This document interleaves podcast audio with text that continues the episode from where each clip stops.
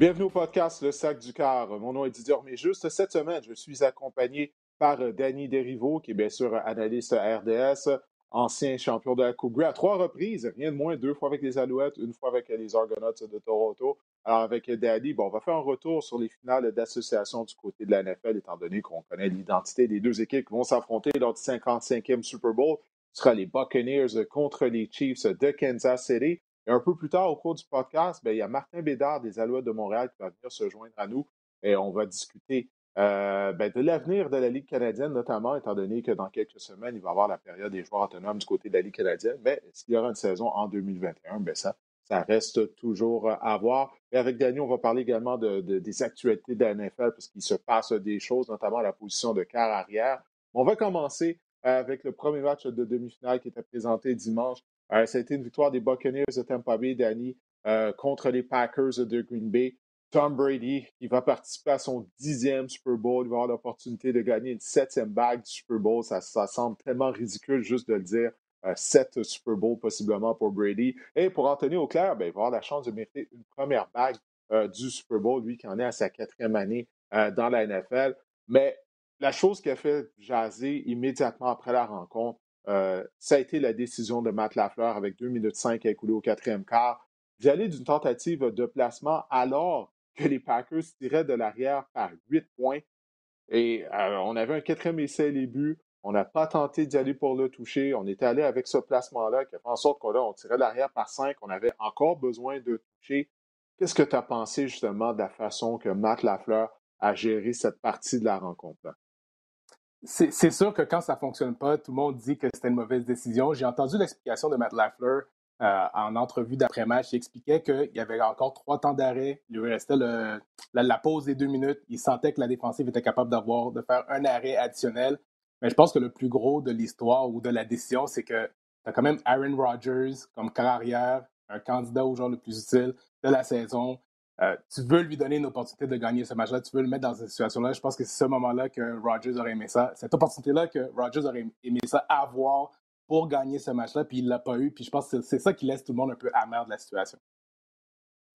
Oui, écoute, la, décision, pour moi, il n'y a pas de débat. Il aurait dû y aller pour le toucher avec un quatrième essai début. En plus de ça, tu remets le ballon dans les mains du meilleur carrière de l'histoire de la NFL en Tom Brady. Donc, qu'est-ce qui porte à croire que euh, tu vas faire, tu vas reprendre possession du ballon, que ta défense va être en mesure de l'arrêter. Parce que oui, la défense des Packers, bon, elle a réussi trois revirements. Brady a été victime de trois interceptions, mais les trois interceptions, ça a été des cadeaux, ça a été des très mauvaises mm-hmm. passes de Tom Brady. C'est pas comme si on avait nécessairement arrêté les Buccaneers. Euh, moi, je pense que c'est simple. Le groupe d'entraîneurs des Packers s'est fait complètement out-coacher par celui des Buccaneers. Euh, le match, les Packers auraient dû gagner ce match-là. Je ne sais pas si tu es d'accord avec ça. Moi, je crois vraiment que les Packers auraient dû gagner ce match-là. Ils l'ont perdu à deux reprises. Euh, à la fin du quatrième quart qu'on vient de parler et à la fin de la demi. Combien de matchs de football se gagnent et se perdent dans les deux dernières minutes de la première demi et dans les deux dernières minutes du quatrième quart? On parle souvent de la fin de la rencontre, mais la fin de la première demi est tout aussi importante. on a fait un cadeau euh, en accordant le toucher à Scotty Miller Écoute, moi, je pensais que c'était Greg Williams euh, qui sélectionnait les choses du côté de la défense des Packers. Euh, Mike c'est, écoute, d'aller en homme à homme lors de ce genre de situation-là, c'est tout à fait inacceptable. Je sais que Kevin King aurait dû être plus alerte, euh, mieux jouer ce football de situation, mais vraiment, on a été out-coaché à plusieurs points de vue du côté des Packers. Mais tu as absolument raison, Didier, parce que la, fin de la deuxième, euh, la fin du deuxième quart, ça, c'est du coaching. On n'a pas appelé la bonne défensive, on n'a pas exécuté, on n'a pas mis nos joueurs en bonne position. La fin du match, ça aussi, c'est du coaching. On n'a pas été assez agressif, on n'a pas mis le ballon dans les mains d'Aaron Rodgers. Mais il ne faut pas oublier aussi qu'il y a comme eu un swing de momentum. Fin de la deuxième demi, on accorde le non touché à Miller. Puis première possession de la deuxième demi, on a un revirement il me donne le ballon à Tampa Bay qui va. Donc, on a un swing là, de 14 points. Là. Et ça, c'est très mm-hmm. difficile à surmonter. Là, quand tu finis une demi, tu donnes des points, on te redonne le ballon, et à la première possession, tu redonnes le ballon à l'adversaire qui, euh, qui mène à un autre point. Donc, c'est un swing de 14 points là, que, contre des bonnes équipes en éliminatoire, c'est très difficile à surmonter là, comme obstacle. Mais Danny, bon, tu as coaché, euh, notamment dans les rangs universitaires canadiens avec les Carabins. Euh, tu as, joué, euh, j'ai évoqué ton, CV de joueur euh, tout à l'heure, mais le manque d'ajustement du côté des Packers également. Puis là, je m'adresse principalement au niveau de la protection. Parce que, écoute, Shaq Barrett et Jason Pierre-Paul se sont amusés contre les bloqueurs des Packers. C'est un bloqueur à gauche réserviste qu'on avait du côté de Green Bay. Billy Turner, étant donné que David Bakhtiari, sa saison est terminée depuis quelques semaines en raison du blessure en genou. C'était clair dès le premier quart qu'il n'était pas capable de, bloquer Jason Pierre-Paul. Pierre-Paul était en train de le manger tout rond. C'est la même chose pour le bloqueur à droite contre Shaq Barrett. Il n'y a jamais eu d'ajustement. Moi, en deuxième demi, j'attendais de voir les ajustements. Je me disais, bon, ben, on va peut-être envoyer un demi à l'attaque afin d'aider en protection du côté des bloqueurs. on va garder Robert Tonian afin de bloquer. On ne s'est jamais ajusté. Il y a un certain moment durant le deuxième demi, lorsqu'on tirait de l'arrière par huit, puis du côté Green Bay, on a eu deux possessions, si je me souviens bien. Puis au cours de chacune de ces possessions-là, Aaron Rodgers a été victime de sacs. Puis on ne s'est jamais ajusté, puis ces sacs-là ont été, ont été créés par Shaq Barrett et Jason Pierre-Paul. Donc, toi, ancien, en tant qu'ancien entraîneur, qu'est-ce que tu disais à ce moment-là lorsque tu voyais qu'il n'y avait aucun ajustement du côté de, de, Green Bay? Ben, j'étais extrêmement surpris parce que non seulement ils ne se sont pas ajustés durant le match, mais il ne faut pas oublier que le, premier affrontement, semaine 6, il y avait eu aussi des lacunes en protection. Puis tu dis, on a eu un exemple où est-ce que Aaron Rodgers a connu son pire match. Tampa Bay a montré des lacunes, a montré comment il était prêt à, être agressif sur nous, comment il était capable de se rendre. Puis on n'a pas su avoir un plan prêt pour euh, la, pression de Tampa Bay en début de match par ce qu'il avait montré la semaine 6 et durant le match. C'est comme si on n'était pas prêt. Puis les, ajustements que tu mentionnes, tu n'as pas besoin d'être un génie offensif euh, pour déduire qu'est-ce que ça prend. Tu ajoutes des ailiers rapprochés, tu fais sortir le carrière de la pochette, euh, tu ajoutes des, porteurs, de, tu fais chipper tes porteurs de ballon avant de sortir dans le charrière. Il y a beaucoup de choses qu'on peut faire en termes d'ajustement. Puis je me rappelle encore le, euh, maintenant que tu me dis ça, puis je, revois la, conférence de presse de Matt Lafleur après le match, il sentait qu'il avait échoué à son organisation. Il, il avait presque mm-hmm. les larmes aux yeux, puis il sentait que c'était sur ses épaules. Il sentait qu'il avait échoué en, en, termes de coaching staff, pas coller les bons jeux, euh, se sortir du plan de match. Euh, il sentait vraiment que c'était sur ses épaules et non sur les épaules de son joueur qui avait coûté l'opportunité d'aller au Super Bowl. Non, ben, euh, écoute, c'est sa responsabilité. Euh, la responsabilité du coaching staff, des entraîneurs, c'est de mettre les joueurs dans la meilleure possibilité afin de connaître, dans la meilleure situation afin de connaître du succès. On n'a pas fait ça du côté des Packers. On, vient de parler de la protection, une autre chose, le jeu au sol. les, les, les, Buccaneers, dis-moi si je me trompe, bon, ils étaient souvent en couverture 2 durant la rencontre, puis ils n'ont jamais eu à amener un maraudeur près de la boîte, près de la ligne d'engagement pour arrêter le jeu au sol. Donc, c'est comme si les Buccaneers ont été en mesure de dicter euh, à l'attaque des Packers qu'est-ce qu'ils devaient faire. Puis, je m'excuse, hein, mais lorsque tu te retrouves près de la zone début, tu as un demi à l'attaque de 250 livres comme A.J. Dillon, tu peux-tu essayer de courir avec le ballon avec Dillon? On n'a jamais fait. Puis, tu as Jamal Williams aussi. Je sais qu'Aaron Jones va quitter le match, mais c'est peu importe. Williams et, et Dillon sont deux excellents porteurs de ballon. Ils sont robustes. Puis continuellement, on faisait juste passer le ballon lorsqu'on se retrouvait à l'intérieur de la zone critique. Ça, pour moi, ça a été un gros manque de coaching également du côté de Matt Lafleur. Ben oui, parce que c'est comme si les Packers sont éloignés de leur identité. Puis on peut oublier, oui, tu sais, on, met beaucoup d'attention sur Aaron Rodgers, Devante Adams, le jeu aérien, mais on peut, on peut oublier le pourquoi de ces succès offensifs-là par la voie des, des, airs. Il était très efficace au sol, on oublie, là, mais c'est une équipe qui était top 10 dans la NFL à courir le ballon. Puis c'est pour ça qu'il y avait des succès. Il courait bien le ballon, il était efficace, il y avait la menace de, courir le ballon. Il était équilibré. Exactement, il était équilibré. Puis après ça, il était capable d'arriver les gros jeux, fin de jeu au sol, la longue bombe. Euh, quand il était agressif dans la boîte, ben là, ça créait des opportunités un contre un à l'extérieur devant tes Adams et tout ce qu'on a connu. Donc, c'est comme s'ils ont oublié leur identité, ils ont oublié qu'est-ce qui leur ont permis de se rendre jusque-là. Puis euh, en, éliminatoire, quand tu t'éloignes de qu'est-ce que tu es, qu'est-ce qui t'a rendu là, ben, ça te coûte des matchs. Oui, puis défensivement, on n'a jamais appliqué de la pression au centre euh, du côté de Tom Brady. Tu sais, durant le match, on nous montrait le graphique. La majorité des passes complétées de Brady durant la saison, tu vois, c'était tout au centre. Brady, c'est pas un carrière mobile. Durant sa carrière, combien de fois on en a parlé, c'est ça qui le dérange le plus. Puis jamais on a envoyé de la pression au centre. Puis la dernière chose, je veux dire, concernant la, la défense des Packers, euh, autant que Shaq Barrett et Jason Pierre-Paul, les, défensifs, les chasseurs de corps, ont connu un gros match pour les Buccaneers, autant on n'a pas vu de la rencontre où presque Preston Smith et Smith, les frères Smith, ils ont été invisibles euh, durant ce match-là. Euh, on avait besoin d'une grosse performance de leur part afin de déranger Tom Brady. Moi, je pensais qu'on allait les envoyer à position seulement de plaqueur pour amener de la pression au centre. On n'a pas fait ça. Anyway, ça, ça, a été un échec sur toute la ligne au niveau du coaching des Packers. Mais bon, il faut parler des Buccaneers. Ce sont eux là, qui ont gagné la rencontre. on parle des Packers depuis tout à l'heure. J'ai aimé la performance de la défense, oui. on n'a pas bien coaché du côté de l'attaque de Green Bay. Mais j'ai été impressionné par la performance de la défense, notamment le front qui a appliqué de la pression. Mais la tertiaire, je ne croyais pas que la tertiaire euh, des, des, Buccaneers allait être en mesure de tenir le coup. En plus, quand on était privé des services d'Antoine Winfield, on a perdu les services de Whitehead durant la rencontre. Et malgré tout, ben, on a fait du bon travail euh, dans, dans, les circonstances contre l'attaque des Packers. C'était l'ultime test parce qu'on s'entend, euh, battre Washington avec les éléments offensifs de Washington, c'est vraiment pas qu'est-ce que Green Bay avait comme arsenal. Non, non, euh, battre euh, les Saints avec Drew Brees, il n'y avait pas autant la menace verticale. Michael Thomas qui était probablement pas dans la meilleure santé. Donc, de survivre à ces deux adversaires-là, oui, il avait bien joué défensivement, mais les receveurs de Green Bay puis la menace d'Aaron Rodgers, c'était le, le, le, plus redoutable que Tampa Bay allait affronter. Puis c'est une défensive qui aime ça jouer de la couverture homme à homme, qui aime ça être agressif.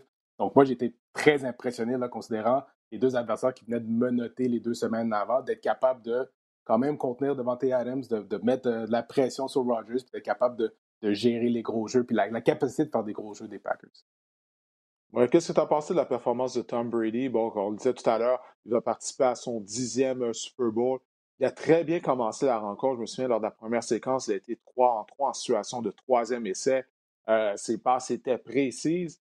Là, en deuxième demi, il a été victime de trois interceptions. Euh, il a été imprécis pendant plusieurs de ses interceptions. Ce n'est pas juste des mauvaises décisions, c'est des passes imprécises, d'autres passes incomplètes qui manquaient de précision. Donc, qu'est-ce que tu as pensé là, de, sa performance en général lors du match? Très ordinaire, puis très semblable à tout ce qui a été durant les éliminatoires depuis qu'on affronte des adversaires un peu de meilleure qualité. On, ne va pas oublier là, que les, statistiques qu'il y avait eu à la fin de la saison, c'était un peu des statistiques gonflées contre des adversaires euh, avec des mauvaises défensives. Donc, affronter Washington, affronter Nouvelle-Orléans, affronter la défensive des, Packers, c'est des meilleurs adversaires. Donc, les statistiques, Tom Brady, je pense, si je me rappelle bien les statistiques, c'est autour de 55 à 60% de, passes complétées, qui n'est pas wow, qui n'est pas incroyable. Euh, il n'avait pas lancé d'interception jusqu'à euh, le match contre les, les, Packers. Il en a lancé trois. Euh, puis deux qui étaient vraiment horribles en termes de précision, décision, euh, les qualités des passes qui étaient lancées, interceptant. Là, deux, deux passes vraiment lobées qui avaient presque aucune chance de tomber dans les mains de son receveur. La troisième, celle à Evans. 50-50. Evans, un receveur de la trempe de Evans, peut-être que tu aimerais ça qu'il fasse ce jeu-là. Brady, tu aimerais ça que la passe soit un peu plus basse dans le milieu du terrain. Mais pour moi, c'est une performance ordinaire. Puis je pense qu'il faut accepter que Brady, en fin de carrière, euh, c'est ça qui a besoin d'être pour que son équipe gagne. Il faut que la défensive joue bien, il faut que la défensive crée des revirements, il faut que la défensive lui donne des, des, terrains courts.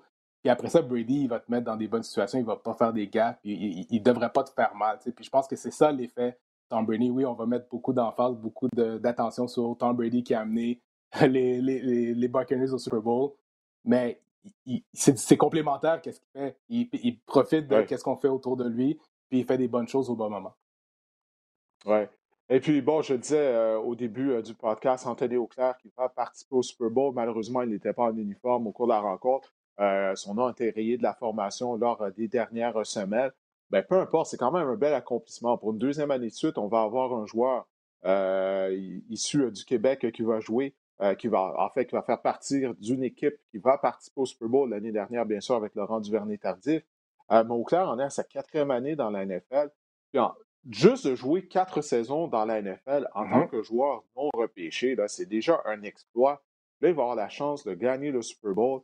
Euh, je, me souviens, j'avais interviewé lors des camps d'entraînement. Je vous disais, le Super Bowl est à Tampa Bay cette année. Vous avez Tom Brady. Est-ce que tu penses à ça, peut-être, de jouer le match du Super Bowl, devenir la première équipe à jouer, à participer à un match Super Bowl dans son stade? Puis là, il me disait, ah, écoute, Didier, tout ça, c'est trop loin. Euh, on peut, il avait raison, on était au camp d'entraînement. C'était au mois d'août.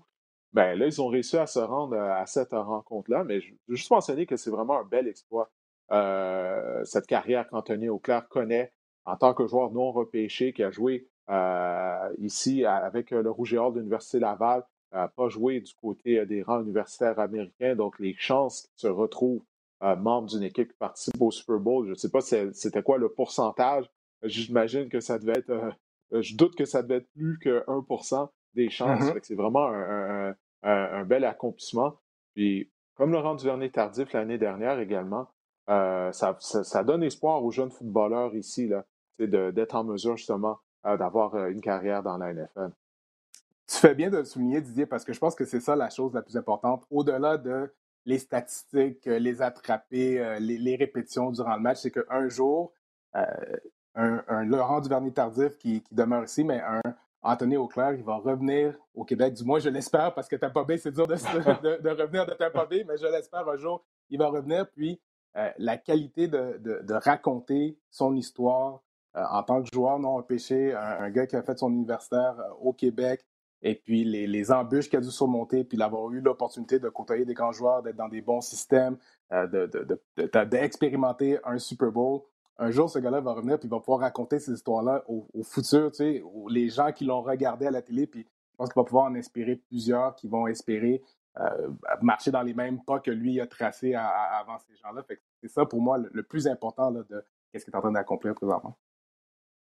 Oui, alors euh, Anthony, bon, qui va être en demande au niveau des médias québécois, mais on va l'avoir en entrevue. Il ne faut pas oublier qu'Anthony est un ami du podcast, le sac du mm Alors, on va l'avoir en entrevue avant à la rencontre du, du, Super Bowl. Nous, on était là. on, on, interviewé Anthony même quand les Bucks ne participaient, pas aux mm-hmm. éliminatoires.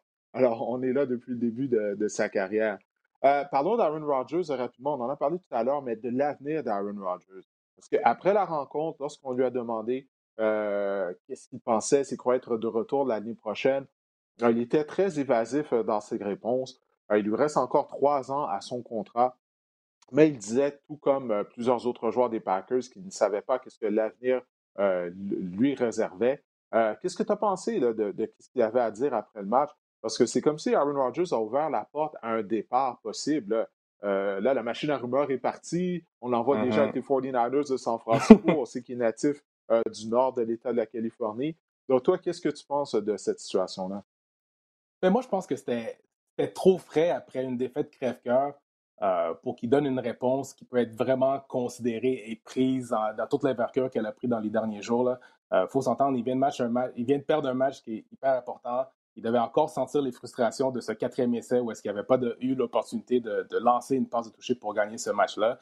Euh, puis je pense que toutes ces émotions-là commencent à revenir dans ta tête. Puis je pense que tranquillement, avec le temps, tu, te rappelles que rien n'est garanti parce qu'il ne faut pas oublier, au dernier repêchage, on repêché Jordan Love, puis à un moment donné, tu te dis, mm-hmm.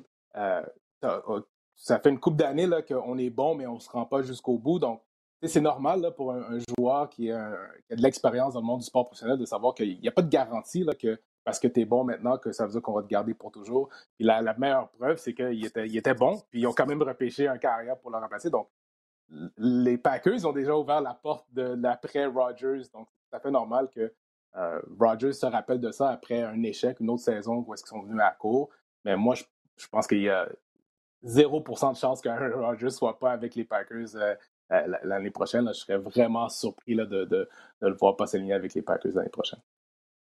Ah, moi, je pense, écoute, c'est plus haut que 0%. Là. On ne sait jamais, puisque là, on va, on va en parler tout à l'heure durant les actualités, euh, qu'on va faire le tour des actualités de la NFL, mais là, il y, a des carrières qui sont mécontents, qui n'hésitent pas à laisser savoir, regarder, j'aimerais ça aller jouer ailleurs, que ce soit euh, Matthew Stafford, de Sean Watson notamment. Et puis, les Packers n'ont pas repêché Jordan Love pour rien. Et c'est dans leur plan qu'ils deviennent le carrière partant éventuellement. Puis, un aspect, il ne faut pas oublier, c'est que Aaron Rodgers, présentement, je ne veux pas dire qu'il est sous-payé, mais il empoche beaucoup moins d'argent que Patrick Mahomes, notamment avec Sean Watson, qui ont signé leur contrat au cours euh, de la dernière saison morte. Donc, euh, il y a cet aspect-là, l'aspect financier, il ne faut pas oublier. Il est rendu à 37 ans, donc il lui reste plus beaucoup d'opportunités justement d'avoir une augmentation de, salaire à ce statut euh, de sa carrière. Moi, je pense que ça vaut la peine de garder un œil là-dessus. Je suis comme toi, je pense que c'était plus l'émotion, la déception d'avoir perdu ce match-là, la déception de son entraîneur-chef euh, qui ne lui, a pas fait, lui a pas fait confiance lors du quatrième essai, comme tu le disais, après de la zone début à la fin du quatrième quart.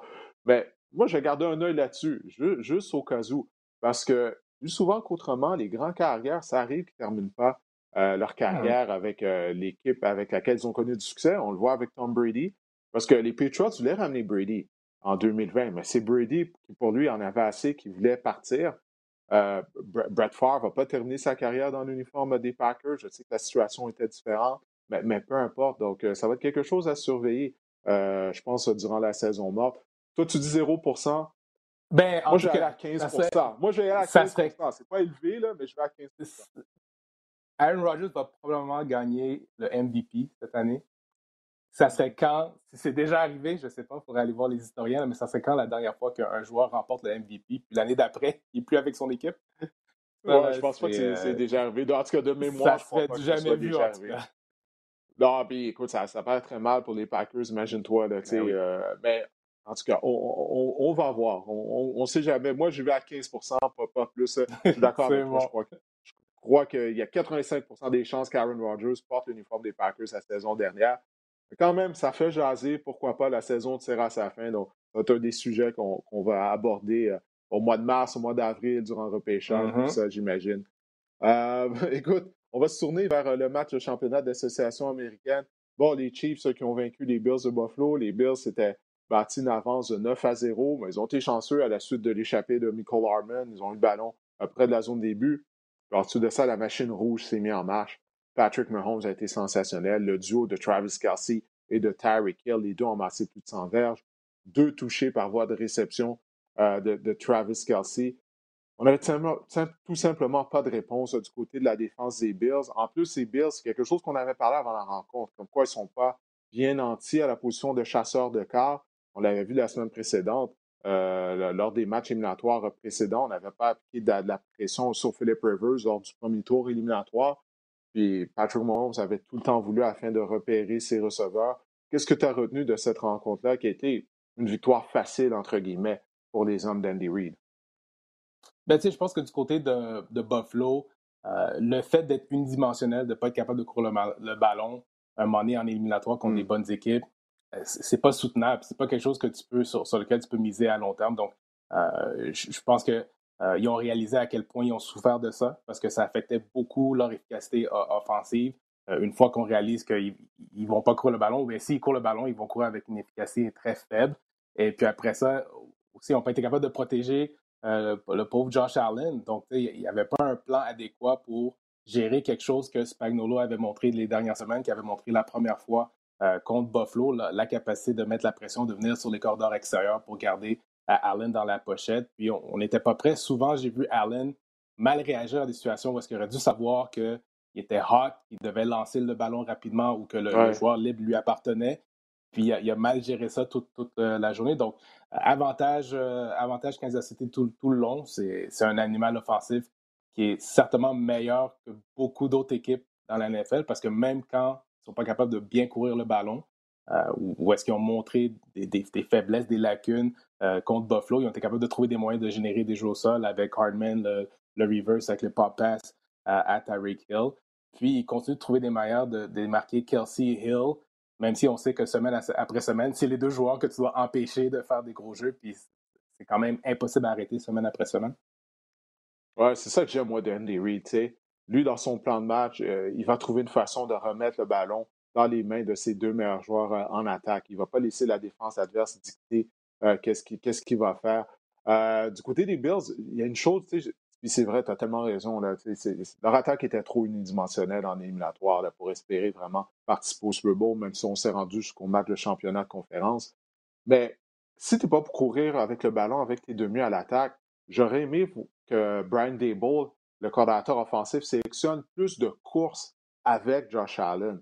Que de toute façon, clairement, tout le plan de match était sur les épaules d'Allen, mais pas juste sur son bras. J'en aurais mis plus sur ses jambes, de sélectionner euh, des, jeux comme quarterback sweep, quarterback power, euh, de l'utiliser comme un, carrière vedette dans les rangs universitaires qui est une double menace. Il y a des équipes, euh, tu sais, là, dans la NCA, ils vont, ils vont mettre tout le plan de match sur les épaules du carrière. Le carrière va être non seulement le carrière, mais il va être le demi à l'attaque également. On va, on va le parcourir. C'est ce genre de plan de match je crois, qu'on aurait dû utiliser du côté des Bills, mais peu importe. Euh, je pense qu'on aurait perdu la rencontre, mais j'aurais aimé voir plus de jeux de course euh, sélectionnés euh, avec Josh Allen, mais, mais peu importe. Les, Chiefs nous ont démontré pourquoi ils sont les champions en titre du Super Bowl. Alors, la table est maintenant mise pour le duel entre les Chiefs et les Buccaneers. Il y a une chose à souligner, c'est la blessure à Eric Fisher, le bloqueur à gauche mm-hmm. partant des Chiefs. Il s'est blessé tard au cours de la rencontre. Il s'est déchiré un tendon d'Achille. Sa saison est terminée, donc il ne va pas participer au Super Bowl. On a vu du côté des Packers comment l'absence de notre bloqueur à gauche partant a eu un impact. Donc ça, ça va être quelque chose à surveiller lors de la rencontre du Super Bowl euh, en termes de la protection. Parce qu'on va faire face à, Jason Pierre-Paul, à Shaq Barrett. Donc euh, ça, j'ai bien hâte de voir ça, le joueur réserviste qui va remplacer Eric Fisher euh, du côté de la ligne à attaque des Chiefs de, Kansas City. Bon, je disais depuis tout à l'heure, on va parler de quelques, quelques actualités à travers la NFL avant que Martin Bédard va venir se joindre à nous un peu plus tard. Euh, écoute, la majorité, il y avait sept postes d'entraîneur-chef d'Annie euh, qui étaient disponibles du côté de la NFL. Il y en a six qui ont été comblés.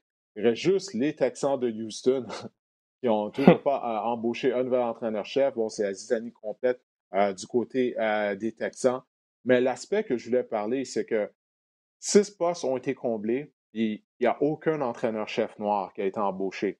Euh, bon, là, il y a des rumeurs qui circulent comme quoi du côté des Texans, on a, interviewé Eric Bienemy, on a interviewé à deux reprises Leslie Fraser, euh, Fraser qui est coordinateur de la défense des Bills de Buffalo, euh, Bienemy, offensif des Chiefs de Kansas City. les deux sont noirs. Est-ce qu'ils vont avoir l'emploi? Ça reste à voir. Mais ça pour dire, c'est qu'au début de la saison 2020, il y avait seulement trois entraîneurs-chefs noirs dans la NFL. Présentement, il y en a deux. Si Houston se retrouve avec un entraîneur-chef noir, ça va juste faire qu'on va revenir au point de départ avec trois, euh, comme on avait. Mais qu'est-ce qui est déplorable, c'est comment euh, il y a plusieurs candidats euh, de, qualité noire qui n'ont même pas été interviewés. puis avoir des entrevues, c'est pas difficile. En temps de pandémie, tu n'es même pas obligé de dépenser le prix d'un billet d'avion. Tout se fait via Zoom. Puis de ne pas être capable de donner une entrevue, je crois que ça en dit non. Ça en dit non au niveau des propriétaires de la NFL. Et c'est pour ça, moi, l'été dernier, quand euh, il y a eu le meurtre de George Floyd, des manifestations, tout ça, puis toutes les équipes ont envoyé des communiqués, les ligues, plusieurs entreprises à travers le monde ont envoyé des communiqués en disant Ah, on est contre le racisme, on est contre les inégalités raciales, on est contre le racisme systémique, tout ça.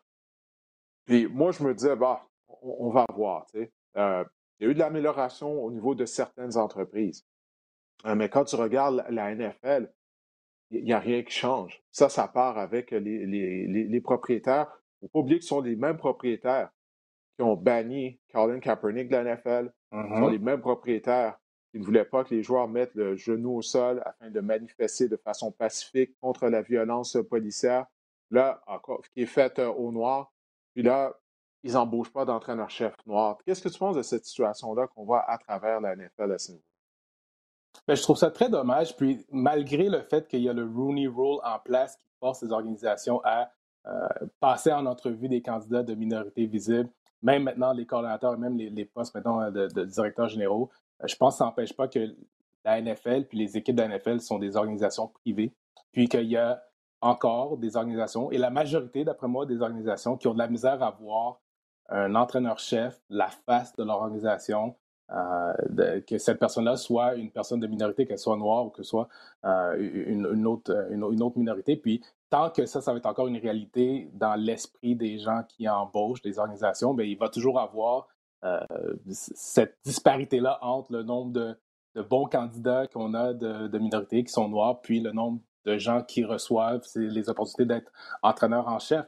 Puis euh, c'est dommage, puis je ne sais pas comment qu'on le change, parce que tu ne pourras jamais forcer ces gens-là à faire qu'est-ce qu'ils ne veulent pas faire. quand eux, ont une idée en tête, puis euh, le, système d'entrevue, là, c'est vraiment, ben, quand tu es un, directeur général ou tu un propriétaire, ben, tu veux engager un entraîneur-chef, ben, tu dis qui, qui, te vient en tête, qui je voudrais qui, qui, soit mon entraîneur-chef? C'est comme ça que ça fonctionne. Puis après ça, tu vas faire. C'est très rare que tu vas vraiment aller à l'extérieur de de ta première idée originale en tête de qui tu voulais ou quel genre d'image que tu voulais ou quel genre de candidat tu voulais en tête. Puis c'est ça qui semble arriver. C'est pour ça qu'on semble être dans le même cercle, le même que de. Mais ben, ces gens-là finissent par engager les, gens qui ont en tête, les gens qui leur ressemblent, parce que c'est ça, c'est ces gens-là qui voient, euh, qui, euh, qui, sont capables de penser à représente l'image de la personne que je veux qui mène mon organisation. Euh, la seule chose que je, que je dirais, c'est que peut-être que signe que les choses vont changer, c'est que dans autant il y avait des, postes d'entraîneur-chef qui étaient vacants, qui n'ont pas été comblés par des entraîneurs noirs, mais il y a quand même trois nouveaux directeurs généraux noirs qui ont été engagés.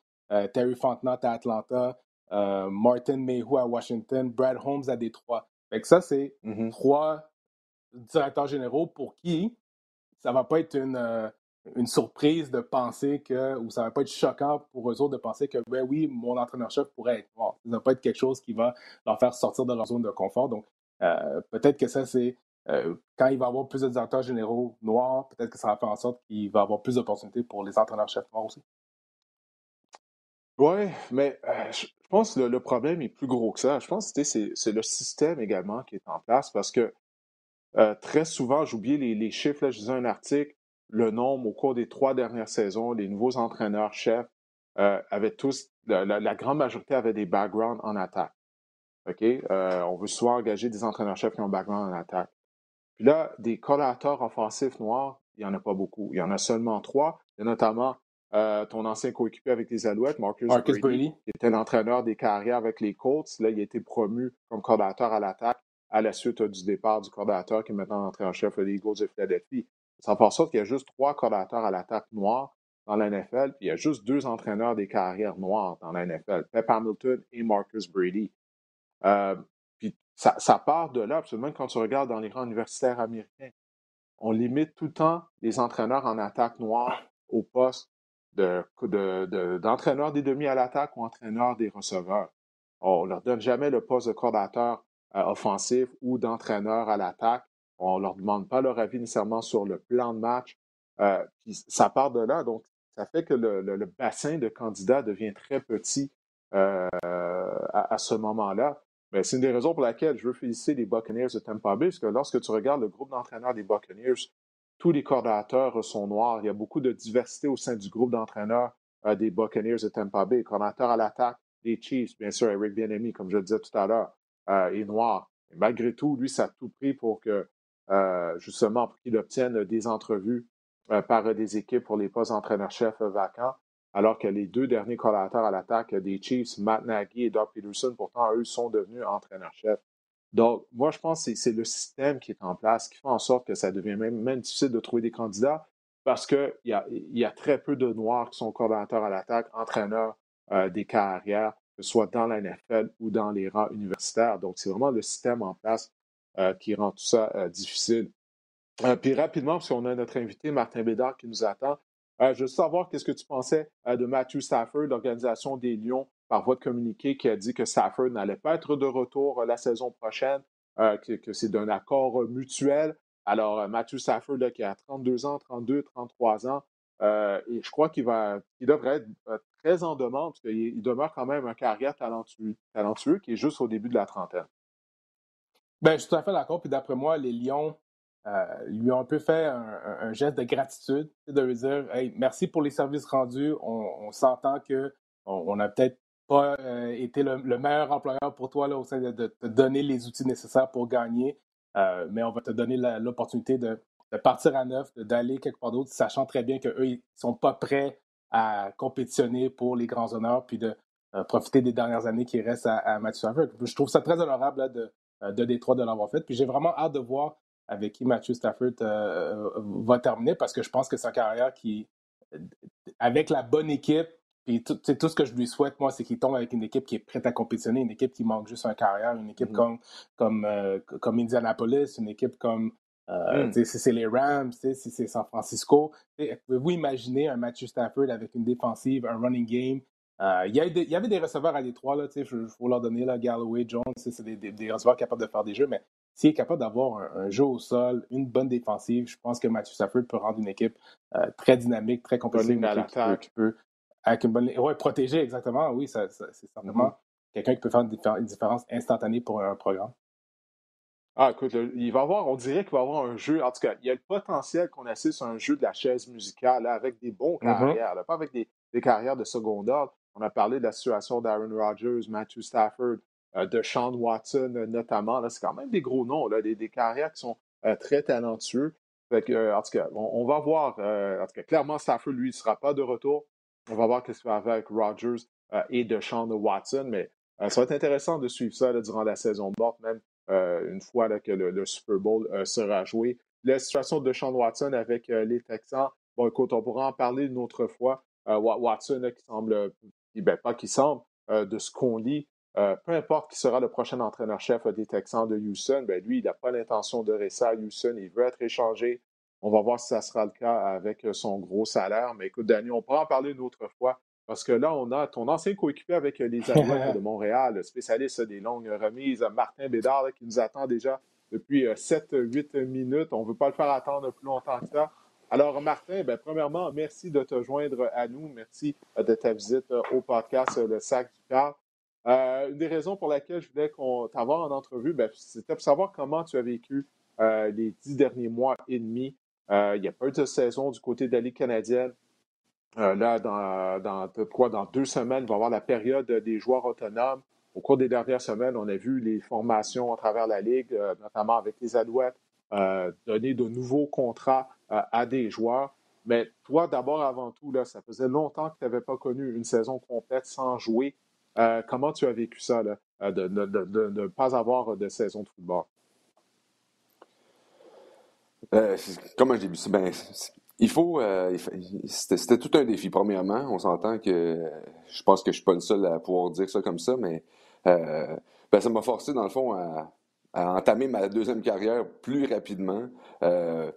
Euh, de se trouver un gym, de pouvoir essayer de s'entraîner, de pouvoir essayer de garder le mind au football, puis de pouvoir essayer de voir euh, le futur. évidemment, on, espère tous qu'il va y avoir une saison 2021. J'ose croire qu'il va y avoir une saison 2021. Donc, ça a été vraiment une période d'adaptation. Puis, on ne se le cachera pas, ça a été très difficile parce que, tu sais, moi, je joue au football depuis que j'ai 10 ans. C'était la première année depuis que j'ai 10 ans que je jouais pas au football. Euh, ça a causé euh, beaucoup de, d'incertitude. Euh, j'étais habitué d'être sur un, horaire très, très serré. puis là, tout, d'un coup, c'est moi-même qu'il fallait qu'il fasse mon horaire. ça a demandé beaucoup de discipline, beaucoup d'adaptation, mais je pense que je pense que je m'en suis quand même bien sorti malgré les circonstances. Salut Marty, ça va bien? Top shape, ça va bien toi? ouais, ça va super. Euh, moi, l'expérience la, plus comparable à ce que tu as vécu euh, de mon côté, c'était en 2012. J'ai été libéré par les Alouettes en février. Ça avait été quand même long hmm. avant que je, sois signé, que je reçoive une offre de contrat de Toronto, donc presque quatre mois de temps. Puis pendant ces quatre mois de temps-là d'incertitude, tu commences à goûter un peu à la vie après le football. Puis, comme tu le décris, là, ça fait longtemps que tu es sur la cédule, ça fait longtemps que tu es toujours en mode préparation, saison morte, puis après ça.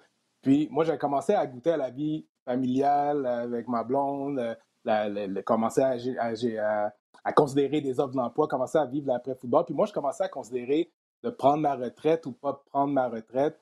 Toi, tu sais, avec ce que tu vis là, depuis les derniers mois, là, à quel point là, ton esprit là, se balance d'un côté, rester, pas rester, passer à d'autres choses parce que tu as goûté. Puis, il y a des choses que tu apprécies quand même dans, dans l'après-football. Puis toi, comment tu as vécu ça?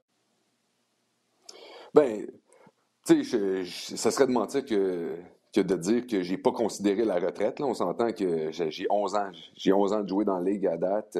Euh, je voulais absolument continuer. Puis là, tout d'un coup, euh, la saison est cancellée. Euh, mon contrat, j'allais signer pour deux ans. Donc, j'avais 2020-2021 sur mon contrat.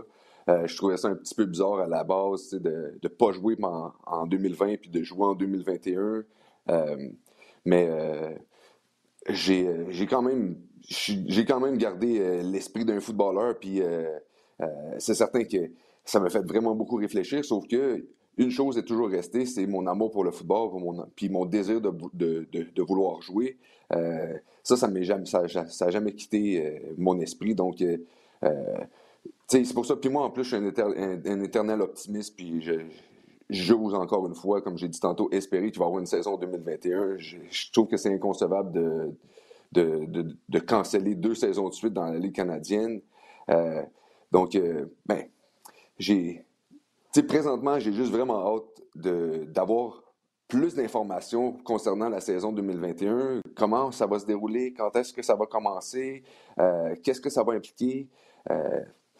C'est toutes sortes de questions qui, restent euh, non répondues. Oui, il y a une cédule, il y, a un horaire euh, pour la saison qui est sorti, sauf que euh, c'est pas mal les seules informations qu'on a à date. Donc, j'ai très hâte d'avoir un complément d'informations justement par rapport à ça. Oui, c'est ça. écoute, la, Ligue n'a pas perdu de temps afin de sortir le, calendrier. Euh, par contre, écoute, avec la situation de la pandémie, c'est comme ça on allait à reculons. On est rendu avec un couvre-feu euh, qui est supposé, je pense, euh, bon, qui, qui, devrait être là jusqu'au 8 février. On va voir si ça sera prolongé ou non. Mais la situation ne va pas nécessairement mieux. On est juste au mois de janvier, il reste le mois de février, donc l'hiver, naturellement, le temps froid, ça n'aide pas avec le, virus. mais je ne sais pas, moi, je crois possiblement parce que je ne vois pas comment la saison pourrait commencer à date. L'année dernière, les camps d'entraînement étaient supposés commencer le 17 mai. Euh, le, 17 mai, là, c'est dans, moins de quatre mois. Donc, je me demande pas si ça ne serait pas plus réaliste que la saison commence peut-être à la fin de l'été, euh, peut-être même mm-hmm. au mois de septembre, avoir une saison de 9, 10, 12 matchs possiblement. Je sais pas comment tu entrevois ça. Je, je, sais, c'est. C'est une chose qu'on a appris depuis le début de la pandémie, c'est très difficile d'y aller de prédiction euh, à long terme. C'est difficile, tu as parfaitement raison que c'est difficile d'y aller de prédiction à long terme, sauf que, tu sais, il n'y a rien qui nous empêche de développer plusieurs, plusieurs scénarios, euh, essayer de, de faire en sorte qu'on puisse euh, au moins avoir une idée de ce qui pourrait arriver. Si on pourrait, si on pouvait, euh, à, l'aide du CFLPA puis de la Ligue, si on pouvait développer des, euh, des, différents scénarios, justement. Si, euh, comme par exemple, si euh, la pandémie dure, puis on peut pas commencer au mois de, au mois de, le camp d'entraînement au mois de mai, ben OK, d'abord, qu'est-ce qui pourrait arriver si, ça, ça arrive? si la saison commence au mois de mai, qu'est-ce que ça va impliquer? Si, tu sais, aussi, mettons, euh, faire plusieurs scénarios par rapport à l'emplacement des camps d'entraînement, par rapport à l'emplacement des parties qui vont se faire jouer. Est-ce qu'on va voyager? Est-ce qu'on ne voyagerait pas? Euh, j'ai l'impression que tous ces scénarios-là devraient être pris en compte, puis au moins essayer de, de, créer certains plans pour euh, au moins faire en sorte que quand on va avoir une réponse, puis quand les choses vont être un peu plus concrètes, puis vont avoir avancé, vont se développer, mais qu'on ait une meilleure idée de ce qui pourrait dans ces, dans, ces circonstances-là arriver. Euh, je trouve ça un peu euh, plate le, fait qu'il n'y ait pas de communication. Euh, je trouve ça vraiment plate le fait que on fait tout le temps, on, fait tout le temps attendre les joueurs, les organisations, les travailleurs à la dernière minute, jusqu'à la dernière minute pour leur mettre une, une, proposition en pleine figure. Puis là, il, est, souvent un peu trop tard pour pouvoir euh, vraiment se faire une tête, puis y aller d'une réponse logique, puis qui va faire en sorte que tout le monde va être content dans la situation. Donc, euh, euh, j'ai vraiment hâte de voir les développements. Ça, ça me démange vraiment beaucoup. Oui, donc, toi, tu es en train de me dire que vous n'avez pas eu de communication l'Association des joueurs, elle n'a pas eu de communication avec la, Ligue, la Ligue canadienne depuis plusieurs semaines. Est-ce qu'on vous a parlé de la possibilité d'avoir un plan euh, peut-être d'aller dans une bulle ou de, commencer la saison plus tard? Ou qu'est-ce qu'on vous a dit? Est-ce qu'il y a eu de la communication d'abord et avant tout entre l'Association des joueurs et la Ligue canadienne euh, au cours des derniers mois? Bien, pas à ma connaissance, pas, pas, concernant la saison, la saison 2021 qui pourrait jouer, pourrait, qui pourrait être jouée ou pas. Euh, j'ai j'ai peut-être tort, sauf que, puis parce qu'en plus, je suis, pas, suis pas un représentant auprès du CFRPA, sauf que, tu sais, je suis quand même euh, quelqu'un qui s'informe. Donc, euh, mais c'est ça, j'ai eu aucun comeback euh, du fait qu'il y a des scénarios qui ont été développés. donc, ça, ça m'inquiète vraiment beaucoup parce qu'on dit que l'histoire se répète. Comme l'année passée, on a eu un énorme temps d'attente avant de pouvoir enfin communiquer, enfin parler avec la Ligue. Puis, euh, la, la, première fois qu'ils nous ont fait vraiment une offre concrète, c'était au début juillet. Puis après ça, ils nous donnaient jusqu'au 23, je pense. Euh, je pense que c'était le 23 juillet pour leur donner une réponse. Puis, c'était une réponse par rapport à une offre qui était de toute évidence inacceptable. Donc, euh, j'ose, j'ose croire, j'ose espérer que le, la même histoire ne va pas se répéter, puis qu'on puisse pouvoir, qu'on puisse communiquer le plus tôt possible pour pouvoir prévoir les coûts s'il y en a, puis pouvoir justement encore, comme je l'ai dit tantôt, développer plusieurs scénarios par rapport à ce qui pourrait arriver. Oui, tout à l'heure, tu as fait allusion bon, au fait que tu t'es préparé, euh, tu travailles comme euh, conseiller financier, euh, corrige-moi si je me trompe, Exactement. depuis quelques mois, mais ça, mais ça c'est quelque chose que tu avais commencé à préparer avant la pandémie. Là. Puis, c'est une bonne chose, justement, que tu avais commencé à préparer ton après-carrière, ta seconde carrière. Parce que ça, ça t'a permis justement là, euh, ben, de ne pas d'avoir justement d'ennuis de, financiers de rester occupé, si je ne me trompe pas. Bien, ça m'a permis, premièrement, de, de pouvoir plonger là-dedans plus vite, euh, de pouvoir prendre plus d'expérience plus rapidement. Euh, mais euh, c'était pas, pas prévu que je tombe là-dedans aussi rapidement, évidemment. J'allais commencer tranquillement en même temps de jouer au football, mais si j'avais pas eu ça, euh, je sais même pas qu'est-ce qu'on aurait pu faire. En fait, en tant que famille, euh, moi, j'ai eu une petite fille en, le 25 septembre est née. J'ai un petit garçon de 7 ans. Euh, j'ai un frère qui est handicapé que je dois m'occuper. Donc, ça me prenait une source de revenus. j'avais pas le choix d'avoir quelque chose qui rentre. Là. donc, tu sais, je me sens tellement mal pour les joueurs, justement, qui n'ont pas prévu le coup. Je me sens pas bien non plus pour les joueurs qui étaient finissants dans, leur, euh, dans leurs universités, qui là, ils n'ont pas de, de vidéo sur eux. Euh, le repêchage arrive. Euh, le, repêchage est arrivé, puis il y a plein de joueurs, je suis sûr et certain, qui, auraient pu avoir une chance, mais qui ont, ont eu aucune chance parce qu'ils n'ont pas, ils pas pu jouer leur dernière saison, par exemple, ou je me sens pas super bien non plus pour les joueurs qui étaient à leur première année l'année passée, qui qui n'ont pas vraiment eu beaucoup d'argent, euh, qui n'avaient pas nécessairement de carrière de travail de prévu pour la saison morte. Euh, ça, ça, a engendré tellement, tellement de problèmes, euh, toute cette, toute cette pandémie-là. Puis j'ai l'impression que la Ligue, la gestion que la Ligue a, a eue par rapport à la situation a vraiment, vraiment pas aidé tout, ces, tout ce monde-là. là est-ce qu'il y, a plusieurs, joueurs qui, justement, qui, ont eu des ennuis euh, au, point de vue finance, comme tu disais, à se trouver un emploi? Euh, toi, est-ce que toi, tu considères que tu fais partie des chanceux comparativement à ce que tu entends euh, à propos d'autres joueurs à travers la Ligue?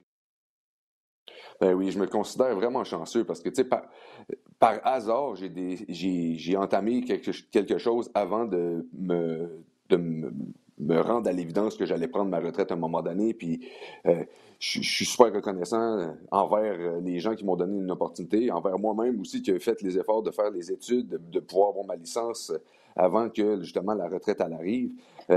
mais tu sais, il y en a énormément de joueurs là, qui n'avaient pas prévu ça. Il y a beaucoup de joueurs que leur off-season leur sert à s'entraîner pour devenir l'athlète le, plus optimal qu'ils peuvent devenir en vue de la, saison prochaine. C'est énormément de temps, c'est énormément d'efforts, c'est énormément de ressources qui, sont exploitées pour pouvoir faire en sorte qu'un athlète se présente au camp d'entraînement dans la meilleure forme de sa vie pour pouvoir performer le mieux qu'il peut. Euh, c'est énormément de, sacrifices qu'on fait. Euh, il, y a, beaucoup de, joueurs. En fait, je suis pas mal certain que tous les joueurs laissent de côté un peu une carrière future pour pouvoir se préparer optimalement pour la saison qui s'en vient. Euh, on est tellement passionné par ce qu'on fait au football en tant qu'athlète professionnel, puis on ne veut pas manquer notre coup, que je suis convaincu qu'on est prêt à, sacrifier une préparation euh, un peu plus hâtive dans notre carrière pour une prochaine carrière, pour une prochaine, un prochain emploi.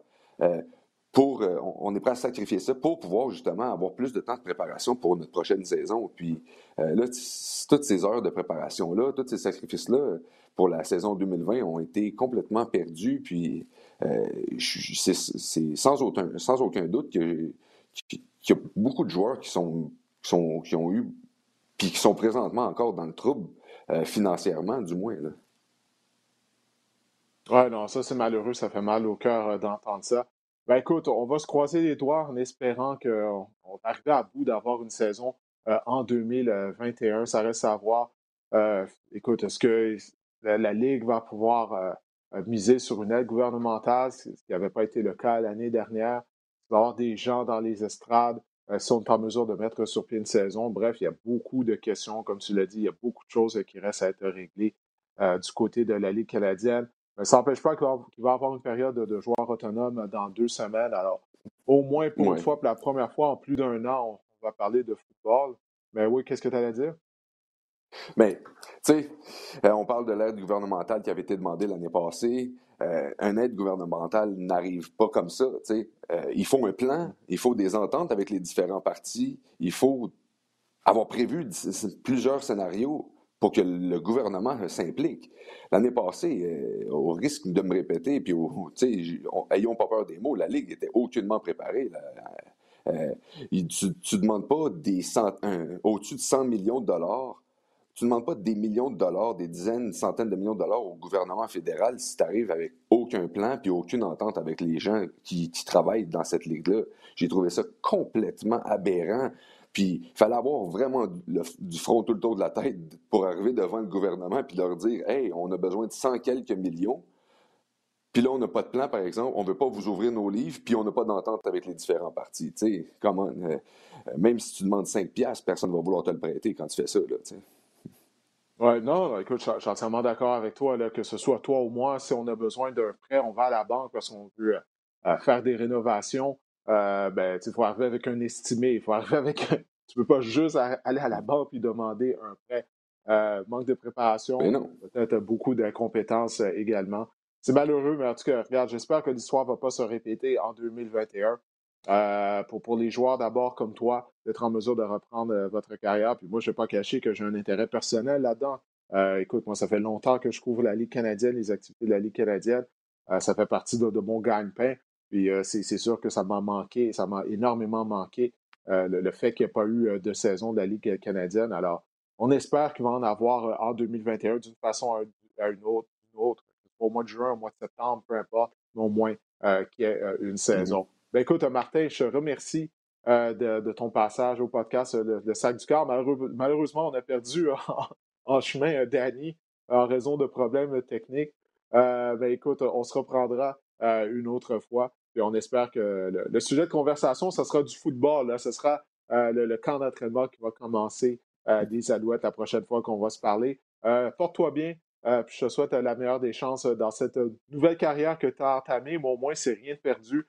Euh, lorsque tu prendras ta retraite, ben, tu auras déjà d'expérience, ta, seconde carrière sera déjà commencée. Ça, c'est, ça, vaut beaucoup là, comparativement à certains joueurs qui, lorsqu'ils se retirent, ben, ils savent pas qu'est-ce qu'ils vont faire. Au moins, tu sais déjà dans quelle direction euh, tu vas aller. Exactement. J'ai trouvé une, deuxième passion, puis euh, je vais y aller là-dedans à fond, pareil comme je suis allé au football toute ma vie. Donc, ah ben, je, te, remercie je te remercie. Merci à toi, puis continue ton bon travail. J'adore ton podcast. Ah, ben merci Martin, tu es bien gentil. Attention à toi. Et pour les gens qui nous regardent ou qui nous ont écoutés, ben, je vous remercie de télécharger le podcast Le Sac du Corps. Et on se reparle la semaine prochaine, puisque ça sera la semaine du Super Bowl 55 entre les Buccaneers et les Chiefs. Entre euh, des, euh, des Buccaneers en deuxième année de suite, ben, quoi, qui va avoir la chance de gagner une bague du Super Bowl. Alors, on se reparle la semaine prochaine.